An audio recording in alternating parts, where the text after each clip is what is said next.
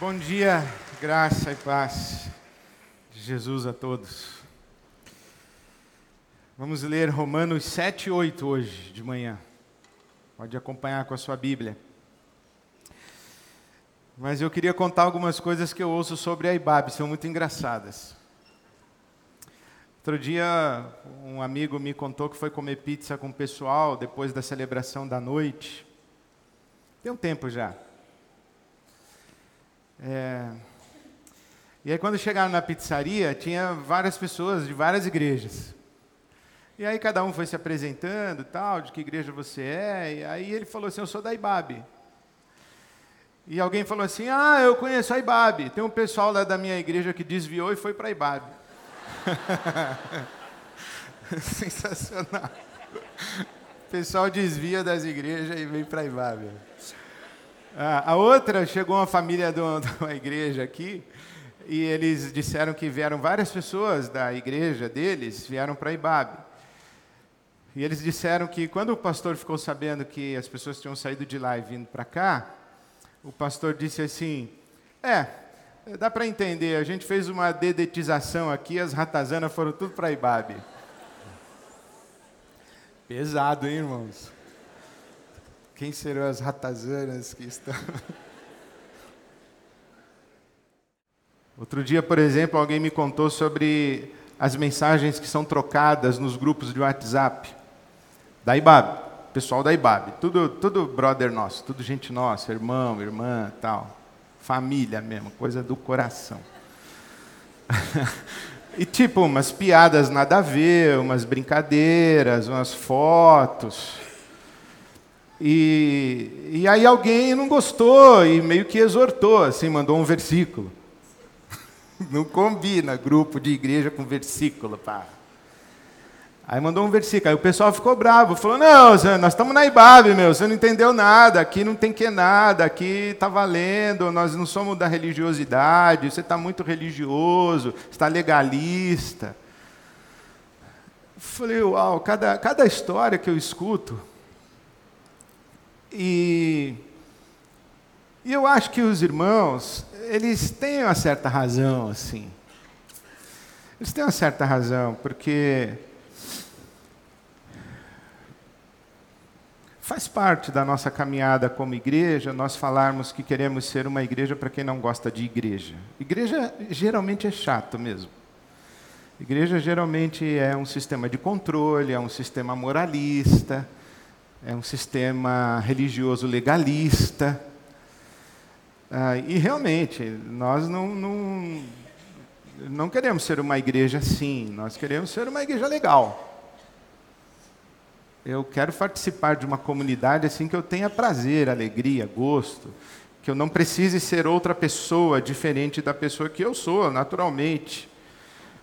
É, que eu possa ser autêntico, é, então, assim, faz parte do nosso vocabulário é, a gente falar que a IBAB quer ser uma igreja para quem não gosta de igreja. E o pastor Cláudio Manhães, ele completou, ele disse assim, Ed, eu acho que não só a IBAB quer ser uma igreja para quem não gosta de igreja, mas também quer ser uma igreja para gente de quem a igreja não gosta. Eu falei, é verdade. Tipo, ratazana, assim. A IBAB dá muito boas-vindas a todo mundo que é classificado como ratazana, porque a gente não acredita nisso, né? A gente sabe que só existem seres humanos, pessoas como você, como eu, pessoas como nós. Então, nós queremos sim ser uma igreja para quem não gosta de igreja, queremos ser uma igreja para pessoas de quem a igreja não gosta. Pessoas que não se sentem confortáveis em ambientes religiosos, hipócritas. Ah, nós queremos ser uma comunidade assim. E, e uma comunidade para pessoas que, se estiverem em outras comunidades, é, talvez as próprias comunidades não se sintam muito confortáveis de tê-las lá. Então, é, eu gosto muito disso, assim, de ter joio, trigo, tudo misturado, ovelha, ratazana. Eu acho que é legal isso. Isso é uma comunidade viva, bacana, assim, ter crente carnal, ter ter gente, tem gente que tudo que é tipo, assim, que nem eu.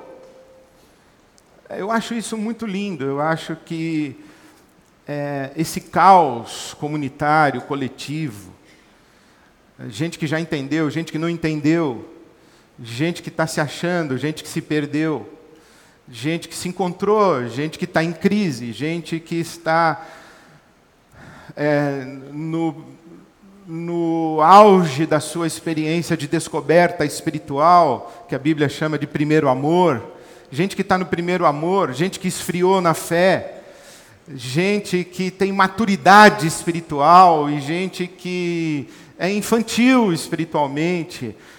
Eu, eu gosto disso, acho que isso é igreja. E, e celebro isso. É, a uniformidade, a padronização, não é de Deus isso. Aliás, alguém já disse que onde todo mundo é igual é no cemitério. Então nós não queremos ser um cemitério, nós queremos ser essa confusão mesmo toda. Mas o fato da gente ser uma confusão, a gente ter uma diversidade muito grande de, de experiências, de vivências, uh, não significa que nós não sabemos o que cremos e o que devemos ou desejamos ser. E o fato de nós sermos uma comunidade, e eu especialmente, estar a minha vida adulta praticamente toda tentando ter uma experiência espiritual legítima, autêntica, profunda, para fora dos limites da religiosidade.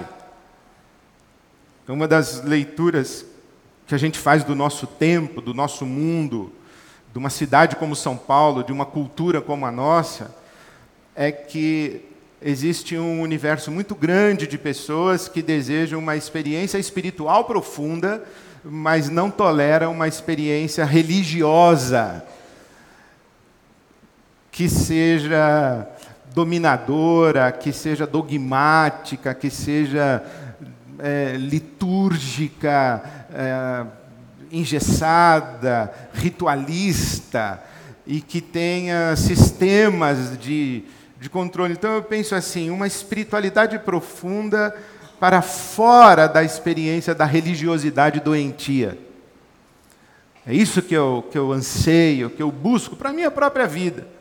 É isso que eu tento testemunhar, e é, é nessa caminhada que eu sirvo como um dos pastores da IBAB para que a IBAB seja esse ambiente o ambiente da experiência espiritual profunda para fora ou além da religiosidade doente, enferma. E aí, quando eu penso nisso, eu leio e eu aprendo isso nas páginas da Bíblia, como ter essa experiência espiritual profunda fora da religiosidade doentia e adoecedora, não apenas doente, mas também que adoece. Eu encontro as referências para isso aqui em Romanos 7, 8. Porque em Romanos 7, 8, o apóstolo Paulo está falando da experiência humana. Está falando da experiência humana. Ele não sabe que existe igreja presbiteriana, Assembleia de Deus, Batista, ele não sabe que existe Maomé, o Islã, o Alcorão, ele não sabe que existe Lao Tse, Buda, Krishnamurti, ele não sabe que existe Allan Kardec, ele não sabe, ele não sabe nada disso, ele não está falando com religiosos. Ele está falando com seres humanos, ele está falando para o ser humano e está falando do significado, da revelação que há em Jesus Cristo. Ah, e, e, como isso conduz a nossa, a nossa experiência humana a uma plenitude. É disso que ele está falando em Romanos 7, 8. E aqui em Romanos 7 e 8, ele fala que todos nós, estamos debaixo de três leis. Há três leis que estão sobre nós. E nós podemos usar lei como sinônimo de força, poder, impulso, pendor, ou é, autoridades, potências, que nos chamam, que nos convocam, que nos interpelam que querem nos conformar. Então são três leis. A primeira lei que ele fala, ele começa a falar dessa lei aí no capítulo 7 de Romanos, versículo 7. Ele fala da lei, versículo 9, ele fala da lei, ele vivia sem lei. Ele usa lei, se a sua tradução é semelhante à minha, eu estou com a nova versão internacional, lei com L maiúsculo. Ele está falando de uma lei. E ele fala que, que existe uma lei que ele chama de lei de Deus. Tem a lei de Deus. Por exemplo, aí no versículo 22 do capítulo 7. No íntimo do meu ser eu tenho prazer na lei de Deus. Tem a lei de Deus. Depois no versículo 25, ele diz: Graças a Deus por Jesus Cristo, nosso Senhor, de modo que com a mente eu próprio sou escravo da lei de Deus. Sou escravo da lei de Deus. Depois ele, no versículo 7 do capítulo 8, ele fala que a mentalidade da carne é inimiga de Deus porque não se submete à lei de Deus. Então tem uma lei aí que ele chama lei de Deus. A primeira lei é a lei de Deus. Essa lei, ele adjetiva, ele qualifica a lei de Deus. Por exemplo, no capítulo 7, o versículo 12, ele diz que essa lei, a lei de Deus, é santa, é justa, é boa. A lei de Deus é santa, é justa e é boa. Ele chama essa lei também de mandamento. A lei é santa e o mandamento é santo, justo e bom. Então a lei de Deus é santa, é justa e é boa. No versículo 14 do capítulo 7, ele diz: Sabemos que a lei de Deus é espiritual. A lei é espiritual. No versículo 25, ele diz que a, a lei de Deus é boa. Então, primeiro ele fala da lei de Deus. A lei que é desejável. A lei onde ele tem prazer. A lei que, com a cabeça dele, ou com a razão dele, com a lucidez dele, que quando ele está na lucidez, ele diz: a lei de Deus é isso aí, é isso aí que eu quero fazer. Então ele fala da lei de Deus. Mas ele diz assim: que essa lei de Deus estabelece para ele um padrão, que ele quer viver de acordo com esse padrão. Porque esse padrão é bom, é justo, esse padrão é espiritual. Mas ele diz assim: eu não consigo. Eu não consigo fazer a lei de Deus, eu não consigo me submeter à lei de Deus, eu não consigo me conformar à lei de Deus, eu não consigo fazer a vontade de Deus expressa na sua lei. Eu não consigo fazer o que Deus quer, eu não consigo viver do jeito que Deus deseja que eu viva. E aí ele vai dizer o seguinte: que aí ele descobre uma outra lei, a segunda lei. Ele diz assim: olha, eu quero viver de acordo com a lei de Deus, mas eu descubro que tem uma outra lei. Veja aqui no versículo 21 do capítulo 7, ele diz assim: Assim, encontro esta lei que atua em mim tem uma lei atuando em mim. Quando eu quero fazer o bem, o mal está junto a mim. No íntimo do meu ser, eu tenho prazer na lei de Deus. Versículo 23 do capítulo 7. Mas eu vejo uma outra lei atuando nos meus membros, nos membros do meu corpo, e guerreando contra a lei da minha mente, a lei que a lei de Deus. Tem uma lei de Deus na minha mente, no meu desejo, na minha vontade consciente, na minha lucidez, essa é a lei de Deus. Mas tem uma outra lei agindo dentro de mim. Há uma outra lei fazendo com que eu seja puxado numa outra direção. E ele chama essa outra lei, no versículo 23, Vejo outra lei atuando nos meus membros, nos membros do meu corpo, guerreando contra a lei da minha mente, tornando-me prisioneiro da lei do pecado. A lei do pecado. A lei do pecado que atua nos meus membros. Tem uma outra lei, a lei do pecado. Versículo 24.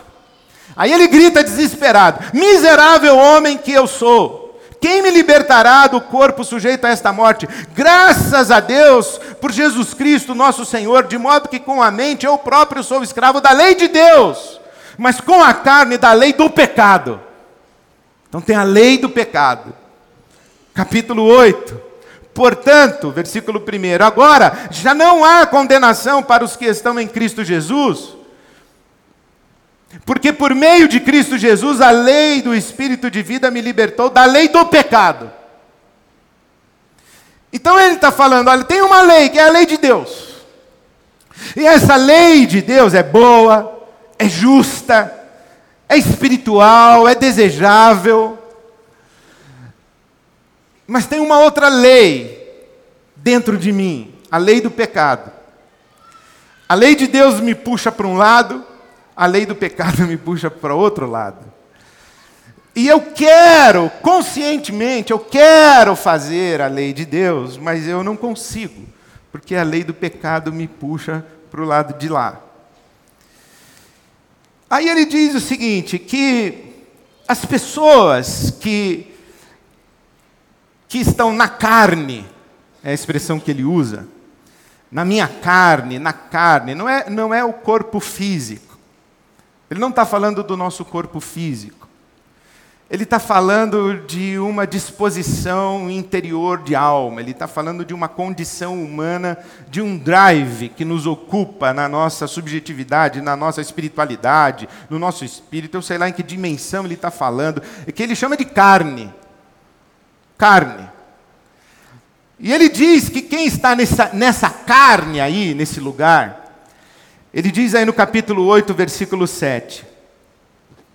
A mentalidade da carne é inimiga de Deus, porque não se submete à lei de Deus.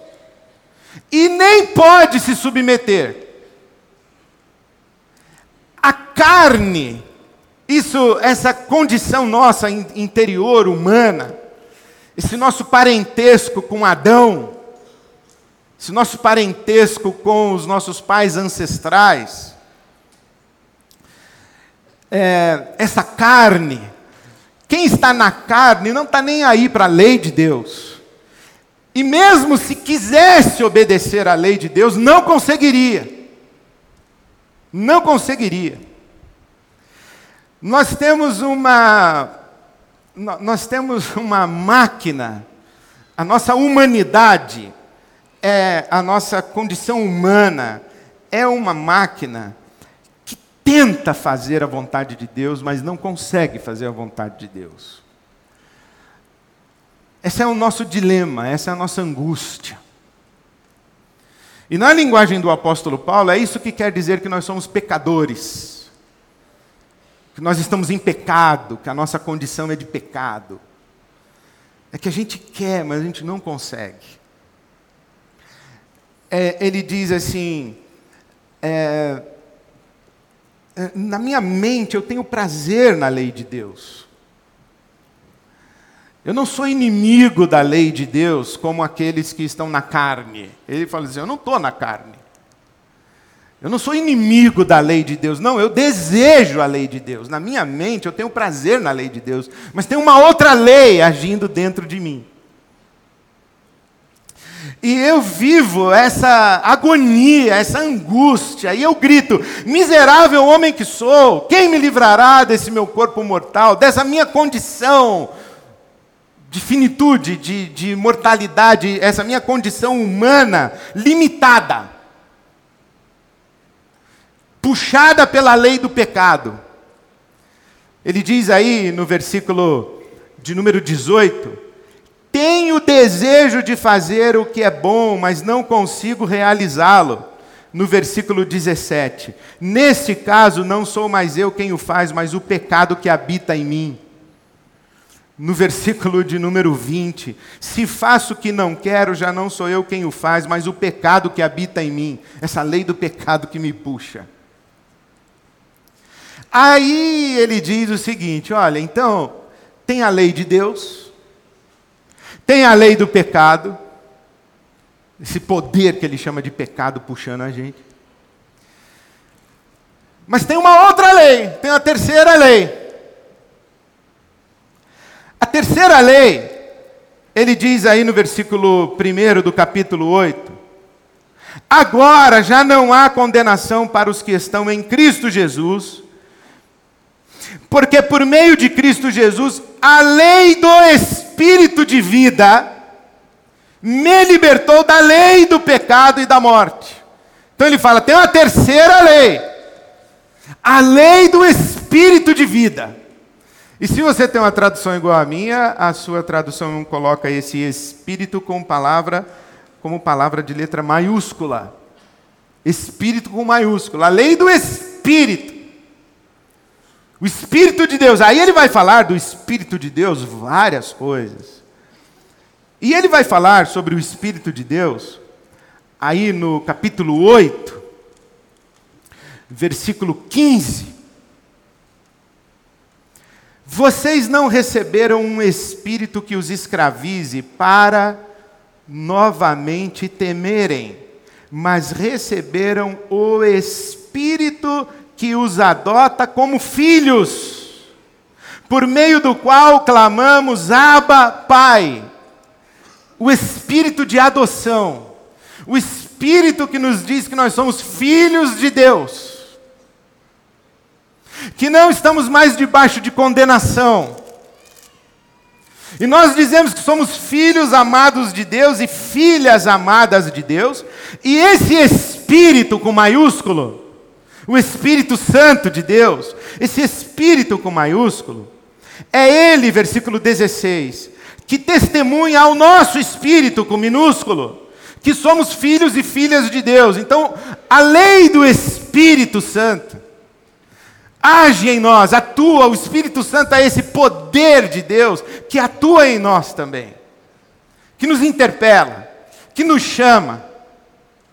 Aqui ele usa várias vezes a expressão ser guiado pelo Espírito. Pelo Espírito nós fazemos a vontade de Deus. Veja o que ele diz aí no versículo 9 do capítulo 8. Vocês não estão sob o domínio da carne, mas do Espírito, do Espírito Santo, se de fato o Espírito de Deus habita em vocês. E se alguém não tem o Espírito de Cristo, não pertence a Cristo. Então ele está dizendo o seguinte: que o Espírito Santo de Deus, que é o Espírito de Deus, que é o Espírito de Cristo, ele nos adota na família de Deus. E ele fica testemunhando para o nosso espírito que nós somos filhos e filhas de Deus.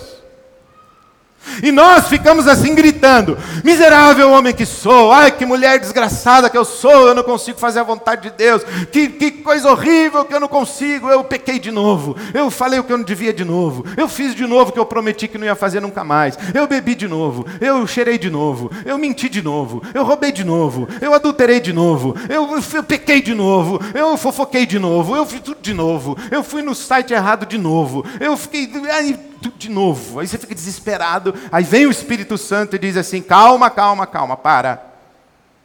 Nenhuma condenação há para você que está em Cristo Jesus. Você é um filho amado de Deus e uma filha amada de Deus. Você diz, mas Deus, Espírito Santo, a lei do pecado atua em mim. Eu sou um miserável. Aí o Espírito Santo diz: nenhuma condenação há para você que é um filho amado de Deus, uma filha amada de Deus. Então, como é que você sabe que você é um filho amado de Deus, uma filha amada de Deus? É por isso que você está desesperado. É porque você está chorando, você está envergonhado. Você está achando que nem vai orar mais, que você tem vergonha de orar. Não, não vou orar. Deus não vai nem me ouvir, porque depois que eu fiz, imagina que eu vou orar. Então, o sujeito que não é filho de Deus, não é filha de Deus, não foi adotado não foi adotada. Não pense essas coisas. Não pensa, porque é inimigo da lei de Deus, não quer saber da lei de Deus. Não está preocupado em fazer a vontade de Deus. Mas nós estamos. Nós temos a lei de Deus, Aí a gente sabe que tem a lei do pecado, e a gente tenta fazer a lei de Deus e não consegue fazer a lei de Deus, mas eu quero dar uma boa notícia para você. Sabe quantas vezes Deus esperou e acreditou que você ia conseguir fazer a lei dele? Nenhuma. Nunca. Nunca Deus desejou, imagi... desejou não, desejou sim. Mas ele nunca acreditou que você ia conseguir fazer o que ele está mandando você fazer. Quando eu falo para Deus assim, Deus, eu não consegui fazer a tua vontade. Deus diz assim: Ah, você achou que ia conseguir? Eu achei, Senhor. Você é tolo. Você é um bobo, você não entendeu. Você não consegue. Tem uma lei do pecado atuando dentro de você, você não consegue. Falou, então por que o Senhor me deu a sua lei? Para você saber que não consegue. Porque se eu não te desse a minha lei para você saber que você não consegue, você ia achar que você é Deus, que você consegue tudo. E eu coloquei a minha lei para mostrar para você que você não consegue. Sabe onde está isso? Está aí, ó. vamos ler. Capítulo 7 de Romanos. Capítulo 7 de Romanos. Versículo 7. Que diremos? A lei é pecado? De maneira nenhuma. De fato, eu não saberia o que é pecado a não ser por meio da lei, pois na realidade eu não saberia o que é cobiça se a lei não dissesse não cobiçarás. Para que é a lei? Para eu saber que aquilo é pecado. Sabe o que é a lei de Deus? A lei de Deus é o seguinte: Deus coloca um pudim na sua frente, de leite condensado, ele põe lá na sua frente pudim de leite condensado. Aí ele pega lá um, um, um papelzinho e escreve assim: Duvido você não comer um pedaço. Aí a lombriga começa a se mexer e falando: Esse pudim está maravilhoso. Aí você dizendo: Não, eu não posso. A lei de Deus diz que não é para comer. E você tenta e tenta e não consegue. E você tenta e não consegue. Mas tem um detalhe. Aqui que você viu o pudim segunda-feira. Aí você ficou lutando com aquele pudim na segunda-feira, não comeu. Não comeu, dormiu, levantou e foi trabalhar. Aí na terça-feira você encontra lá no seu trabalho uma pessoa que diz assim para você: irmão, ontem comi um pudim à noite. Aí você fala: fraco, carnal, eu não comi. Se eu não comi, por que, que você comeu? Eu consegui não comer, fiquei salivando, sonhei com pudim. Acordei, fui na geladeira, olhei o pudim, não comi. E você comeu, você é um fraco. O diabo está em você, meu irmão. Aí você começa a julgar os outros porque você não comeu o pudim de segunda para terça. Mas, irmão, o pudim está na geladeira. Tem terça-noite, tem quarta, tem quinta, tem sexta. Aí você come o pudim na quinta. Aí você grita: miserável que eu sou, miserável que eu sou. Mas você não pode chegar no seu trabalho e falar para o irmão: comi o pudim. Ué, porque você já desancou com ele na terça. Então você tem que fingir que não comeu. Aí você começa a ser hipócrita. O irmão vem, meio até envergonhado com você, porque você é tão espiritual que você não comeu pudim. E quando ele confessou para você que comeu, você foi lá e deu um ralo nele, aí ele já está meio constrangido e você não pode dar o braço a torcer. Então você passa por ele com cara de que você não comeu pudim, não come pudim, que você é espiritual. Mas você come escondido. Deus está vendo. Aí você entra, sabe, quando. Sabe o que é a religião? É isso que eu estou falando.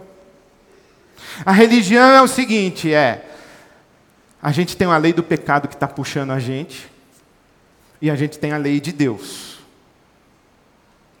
Aí a religião é o ambiente das pessoas que são vaidosas, orgulhosas e prepotentes, porque elas acham que elas não conseguem, que elas conseguem não comer o pudim. Das pessoas hipócritas que comem escondido. E principalmente das pessoas que são frustradas, das pessoas que vivem uma gangorra de hoje não comi, hoje comi, hoje não comi, hoje comi. Aí é culto da fogueira, aí chora domingo à noite, aí vai. É a neurose. Aí o pastor faz apelo domingo à noite, você vem, chora e tal. Aí terça-feira tudo de novo. Aí você vem. Do... É isso, você fica nessa gangorra. Isso, isso, é, isso é neurotizante, isso, isso é ruim demais. Você fica fazendo gestão do seu pecado. Você fica, você fica nessa luta, nessa. O que é a religião? A religião é o ser humano que tem a lei do pecado dentro dele, acreditando e tentando fazer a lei de Deus.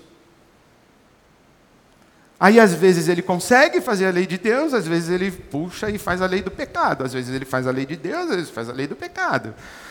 Os caras que não estão na religião, eles não estão nem aí para a lei de Deus, eles estão na lei do pecado, e de vez em quando eles fazem a lei de Deus, mas eles também estão nem aí, estão de boa. Agora, nós que somos religiosos, nós ficamos, a lei do pecado, a lei de Deus, a lei do pecado, a lei de Deus. Aí tem um pessoal, que eu acho que é o caminho que Deus está falando para a gente seguir, que ouve o Espírito Santo falando, calma pessoal, para não parar com essa neurose, com essa loucura. Vamos, vamos parar com isso e, vamos, vamos ouvir o que o Espírito Santo está dizendo, o que o Espírito Santo está fazendo, o que o Espírito Santo quer fazer na sua vida. Oh, o Espírito Santo já adotou você na família de Deus, você não está debaixo de condenação, você está liberto, está liberto.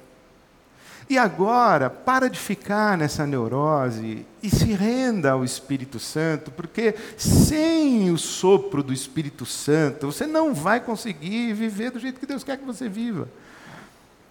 Uma vez eu li um teólogo que disse o seguinte: falaram para mim que é muito difícil viver a vida cristã. E ele disse assim: não, não é difícil viver a vida cristã, é impossível. Impossível.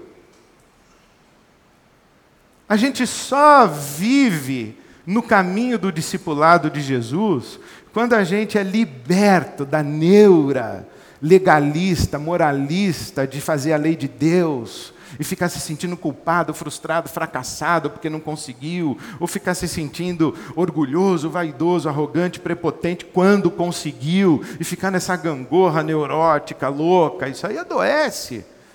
Aí a gente julga os outros, a gente se torna hipócrita, a gente se torna é, autocomiserado, fica chorando o tempo todo. É, aí o Espírito Santo vem e diz: parou, parou. Vocês são filhos amados de Deus, são filhas amadas de Deus. Deixa eu soprar na vida de vocês para vocês terem uma vida mais leve. Deixa eu empurrar vocês, deixa eu agir em vocês, porque sim, tem a lei de Deus que está puxando você. Tem a lei do pecado que está puxando você para o outro lado, e você não vai conseguir resistir à lei do pecado, a menos que você me deixe levar você para a lei de Deus, para onde você tem que ir, você quer ir, porque ela é boa, ela é justa, ela é espiritual, ela é a vontade de Deus, é isso que você quer mas deixa eu te levar. Então, olha o que diz aí a palavra de Deus, capítulo 8 de Romanos, nós ainda estamos no capítulo 8, né? Versículo 10. 8, 10. Se Cristo está em vocês, o corpo está morto por causa do pecado, mas o espírito está vivo por causa da justiça. E se o espírito daquele que ressuscitou Jesus Cristo dentre os mortos habita em vocês, habita ou não habita? Amém? Habita. Aquele que ressuscitou a Cristo dentre os mortos também dará vida a seus corpos mortais por meio do Espírito Santo que habita em vocês. Portanto, irmãos, nós estamos em dívida não para com a carne, para vivermos sujeitos a ela, pois se vocês viverem de acordo com a carne, morrerão, mas se pelo Espírito fizerem morrer os atos do corpo, viverão porque todos os que são guiados pelo Espírito de Deus são filhos de Deus. Por isso, vocês não receberam um espírito que escraviza, mas um espírito que liberta. Por isso que a gente tem conversado esses dias todos sobre peça o Espírito Santo de Deus na sua vida, meu irmão, minha irmã. Ajoelha lá no seu quarto e fala assim: Vem, Espírito Santo, na minha vida. Eu não vou conseguir perdoar se o seu, o seu poder não agir em mim. Eu até quero perdoar aquele cara, mas não vou conseguir. Se o Espírito de Deus não nos constrange, não nos quebranta, não. A gente precisa realmente ter fé que o Espírito Santo é um poder que age em nós. Ele não é só uma voz que nos diz o que devemos fazer. Ele é um poder que age em nós para nós fazermos o que nós precisamos fazer ou queremos fazer. Então, quando eu falo assim, ah, a Ibabe é uma igreja que não tem que nada. É claro, porque quando a gente vive na lógica do tem que, a gente fica querendo fazer a vontade de Deus, fazendo a vontade de Deus, fazer vontade... aí é neurótico. O ambiente religioso é um ambiente de obrigações. O ambiente espiritual é um ambiente de desejos. Se você não deseja fazer a vontade de Deus, meu irmão, minha irmã, não adianta eu mandar você fazer. Não adianta a igreja mandar você fazer. Eu digo mais, não adianta nem Deus mandar você fazer. Você não quer fazer. Agora, se você quer fazer a vontade de Deus, saia do ambiente neurótico das obrigações, das cobranças, dos legalismos, dos moralismos, e entre num ambiente de acolhimento, de vulnerabilidades confessadas, de parcerias, de ajudas, onde ninguém julga ninguém quando o outro come o pudim, ah, comi o pudim. Deus te abençoe, meu irmão. Dá a mão aqui para a gente não comer pudim. Vamos embora daqui, senão a gente vai comer o pudim junto. Vamos embora daqui. Aí um ajuda o outro a não comer pudim. Amizade espiritual. Intercessão. Quando a gente ouve a confissão, a gente não fica escandalizado, a gente se sente solidário. A gente abraça e diz assim: vamos, vamos pedir ao Espírito de Deus que nos fortaleça, vamos ajoelhar aqui, vamos clamar o poder de Deus. Não é obrigação de fazer a vontade de Deus, não, não tem que nada, não, mas eu desejo, eu quero. Eu, eu queria terminar contando essa história do pastor, o Moody, que era um grande pregador. Ele, ele conta essa história que a mulher chegou para ele lá nos Estados Unidos é, e falou para ele assim: deve ser muito chato ser pastor, né? Aí ele falou: por quê, irmã? Falou: ah, porque pastor não pode beber, não pode fumar, não pode ir no baile. Falou: não, a senhora está enganada. Pode sim. A diferença entre nós dois não é que a senhora pode e eu não posso, é que a senhora quer e eu não quero. É que era nos Estados Unidos, década, sei lá que década que era, quando Moody. É, procurei no Google quando foi o ano que Moody viveu em Boston. Mas hoje eu não sei o que a irmã ia falar para mim que eu não posso e ela pode, ou o que, que o irmão ia falar para mim. A questão da nossa espiritualidade são os nossos desejos. O que, que eu desejo?